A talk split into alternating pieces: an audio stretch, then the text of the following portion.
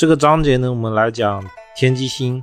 天机星啊，它本身带有了善良，因为它化气为善，所以天机星在命宫或者在六亲位的人一般都善良。比如说在命宫就是自己善良，会喜欢帮助别人；如果在夫妻宫，那就是配偶，配偶会喜欢帮助别人，然后心地善良。在父母宫呢，就是父母。人比较好，心地善良，以此类推。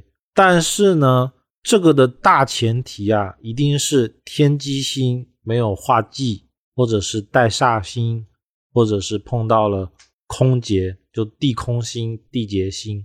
如果天机星碰到了像是化忌星的时候，它帮助别人反而就容易带有目的性。这个呢，是包括了它自化。什么叫做自化呢？就是。如果说天机它所落的宫位啊，宫干是戊，戊的话，天机化忌了，这个就叫天机自化忌。天机自化忌的时候呢，这种善良的属性就会转变，转变成带有目的性。除了善良以外呢，天机星还有一个特性就是智慧，因为天机星为木，它五行带木，木就决定了它有。成长有文昌有学习的属性在里面，所以天机星入命的人，大部分脑筋转得很快。而这种转得快呢，如果用在学习上，比如说天机星碰到了文昌，那他在读书的方面就会很强，那读书能力就会很好。但是如果说天机星转得很快，但是他并没有把这个转得很快的聪明的特性用在读书上面。比如说天机星碰到了化禄星，他可能就开始爱玩，而爱玩的特性呢，就会转变到他喜欢玩的东西身上。比如说天机化禄，或者是他碰到了爱玩的状态，他这种聪明状态就会变成打游戏，就很容易沉迷在玩游戏里面。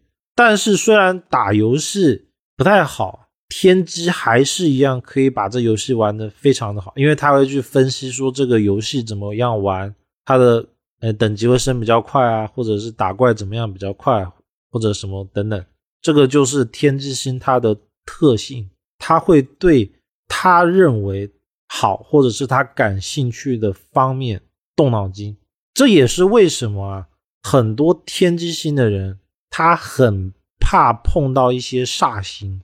或者是大运的时候，不要碰到那种投机投机财，因为他很容易会把这种脑筋放到了赌博身上。就比如说用聪明的想法去分析股票啊，或者是甚至去赌博、打麻将，这种都是比较容易看见的。而我看过的很多案例啊，天机它其实最怕碰到的是煞星或者化忌，因为。化忌或者是煞星的天机，它就容易走偏的。什么叫偏的呢？就是那种可以马上获得巨大利益，或者是一下子就可以到达目的地的事情。那最常见的其实就是股票、赌博，或者是有一些不脚踏实地的一些项、一些行业等等。那我们再来详细的了解一下天机星的特性，比如说。天机星的优点呢，他一般温文有礼，善于分析，然后口才还不错，心思呢比较灵敏，乐于助人，然后也往往他容易喜欢一些像哲学啊、宗教、历史、神秘的东西，他善于去思考，但是缺点呢是容易过度的在某个地方不停的转，因为他是代表思想嘛，所以容易精神紧张啊，然后容易不集中。不专注，因为它会像树一样，会不断的扩散，像枝叶一样扩散。所以很多时候的天机星啊，尤其是纯天机或者是天机化忌的星的星座入命宫的，比较容易半途而废。之所以呢会这样，是因为天机本身的特性决定的。所以天机星它比较喜欢碰到一些像是文昌、文曲或者天魁。天月这种吉星，主要的目的是它可以帮助天机去化解掉一些它本身的浮躁，贵人星呢，像昌曲，如果有会到或者在命宫的，代表了他容易遇到贵人。这种大多数都是他的老师啊，或者朋友会带他去纠正他这种半途而废或者是无法专精的状态。所以我们在看天机星的时候，一定要去分析他有没有碰到他想要的星座，尤其是文昌、文曲、左辅、右弼、天魁、天月这六个吉星，只要碰到这六个吉星，天机星他就。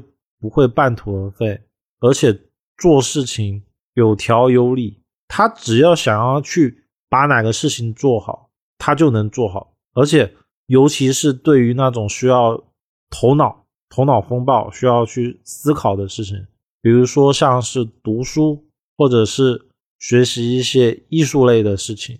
像天机遇到了文曲星，他就容易好礼乐。所谓的好礼乐呢，就是对。